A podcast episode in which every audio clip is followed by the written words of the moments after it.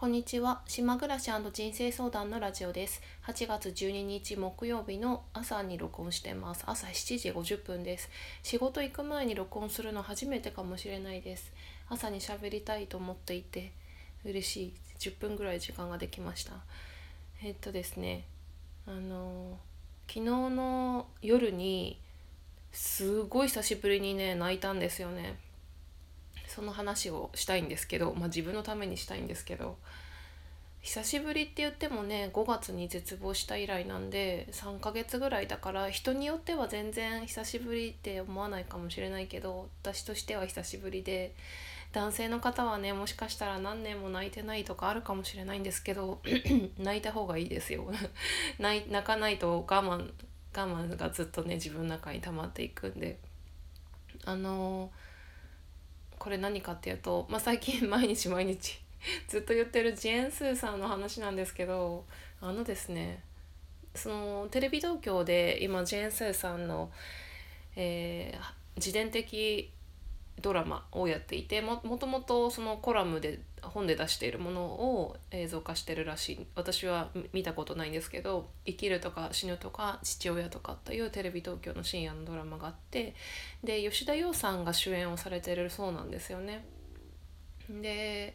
でジェーン・スーさんがまあその管のポッドキャスト「オーバー・ザ・さん」私が最近ずっと言ってるそれで言ってたんだけどそのそれはお父さんとねそのジェーン・スーさん親子の話でお母さんはまあ亡くなっているという2人のエピソードをしゃあのストーリーにしてるらしいんですけど吉田羊さんにジェーン・スーさんが言われた言葉っていうのがあってそれはね「甘えがなかったんですね」って言われたそうなんですよね。でそうだと思うんですよねなんかあの詳細は割愛するけどそのジェーン・スーさんとお父さんの関係ってお父さんがあの自分が子供の頃にずっと働き詰めで全然家にいないお父さんでお父さんのことはよく分からなくてお父さんに甘えることがなかった。でまあ今大人になって自分のそのジェーン・スーさんのお父さんは80代なんでおじいちゃんになってるわけだけどねでそれで父親をなんか今教育し直してるみたいなことも言い直してたんだけどそうお父さんに甘えてこなかったわけなんですよ。でだからこそのそのかつての衝突があったりとかっていうのがねあのあるんですけどでそういうのってやっぱりねで吉田羊さんにその甘えがなかったねって言われてあそうだったんだってすごくねあの自分自身で納得されたっていう話をされてたんですよねジェーン・スーさんが。でねこれなんですよねその家庭環境のこととか自分がその子供の頃にどういう子供だったかとかってものすごいその後に大人の自分に影響してくるわけですけどもちろん性格の形成にも影響してくるわけだけど自分ではね分かんないんですよ自分のことって。でだから甘えがなかったよねって言われてあ私そうだよね甘えてこなかったよねっていうふうに客観的に分かることってすごいあるって思ってたんだけどなんで私が今それ喋ってるかっていうと私もそうだったんですよね。だからジェーン・スーさんが甘えがなかったって言われた時にあ言われてみたら私もあんまりなんか甘えた記憶ないなっていうかなんか金銭的にこう頼ったりとかそういうのはあるけどなんかね具体的に言うとねスキンシップとしてなんか親に抱きしめてもらった記憶とかが覚えてないだけかもしれないんだけどあんまりなくてで私も結構クールなタイプだったりクールだったりこうしっかりしっかり者みたいなそうかは分かんないんだけど そういう風に演じてきたっていうのがあると思うんだよね子供の時に。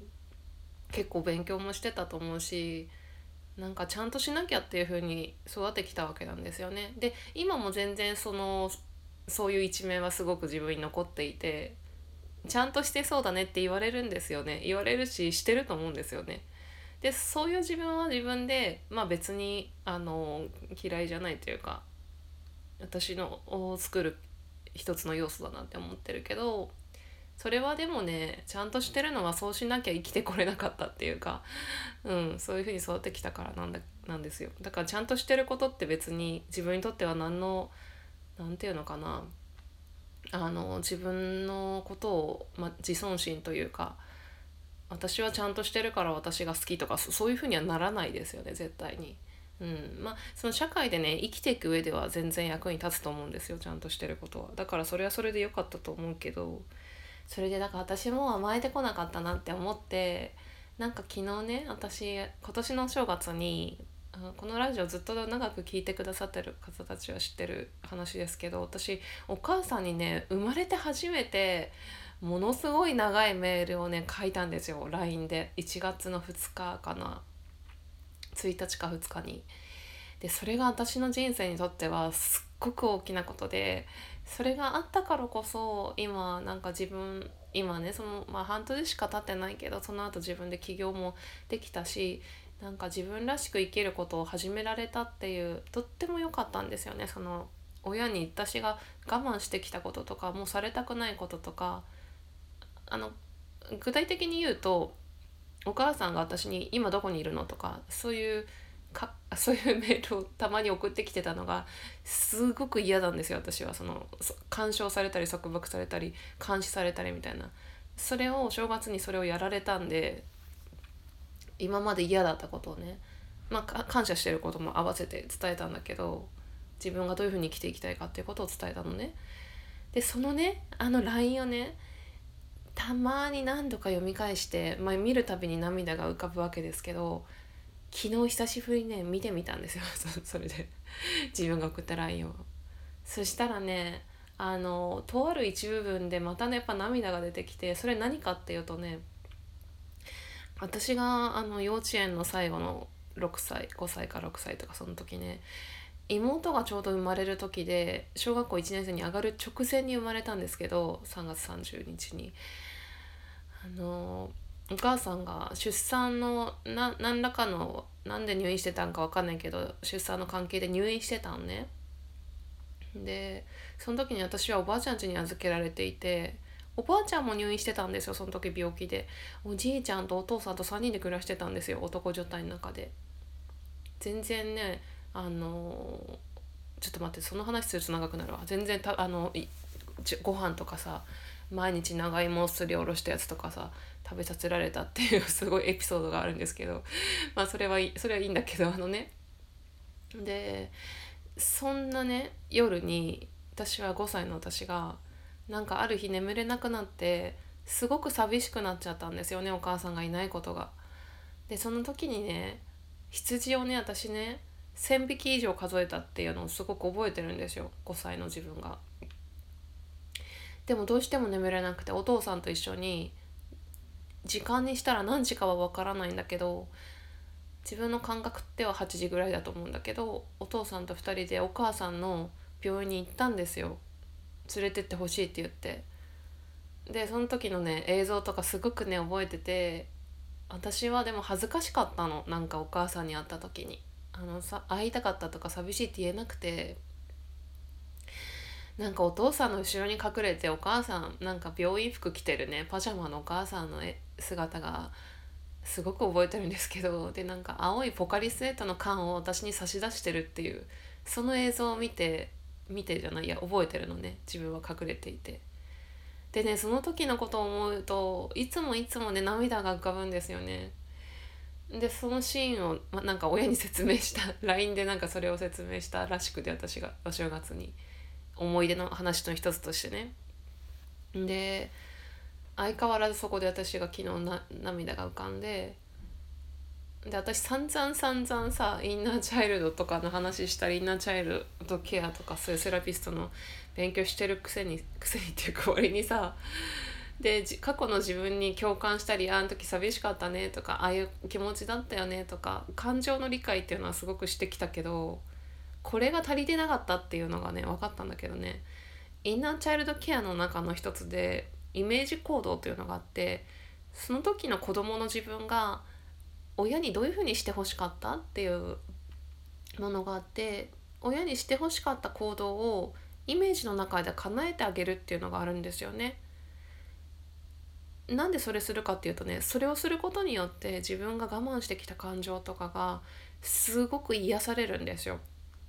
癒されることによってそれは自分自身の自己肯定にもつながったりあの自尊心が高くなったり本当に生きやすさにつながるからそういうインナーチャイルドケアというのがあるわけなんですけど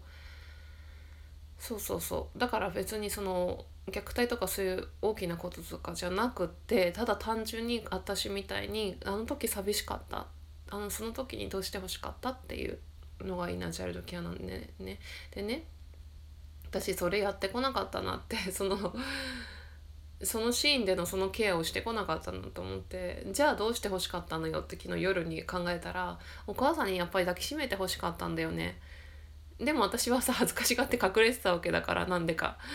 でそれでね私イメージの中でお母さんに抱きしめてもらったらすごく涙が出てああこれでなんか癒されたっていうかあのー、だから3ヶ月ぶりに泣いたっていう話。それしてすごい良かったなと思ったんですよね。本当にインナーチャイルドケアっていうのは自分の実の父あの親と父親母親と今そういう行動してもらわなくてもいいし理解してもらう必要もないししてもらったらしてもらったで別にいいと思うんですけど私にとっては必要がないんですよねそれは。だってその時の親と今の親と違うしその時の私と今の私とは違うしでもイメージの中で子供の私をお母さんが抱きしめてあげるっていうことをすると感情がね解放されて癒されるんですよ。それをなんでやってこなかったのかなってなんか 思ったんだけどそれができてすごい良かったなと思いました。はい今8時になってあの玄米をねあの今日炊いたんです。夏になるとご飯を炊く機会はだいぶ減るけどし玄米を炊く時は夜に浸水して朝、えー、45分間か50分かな。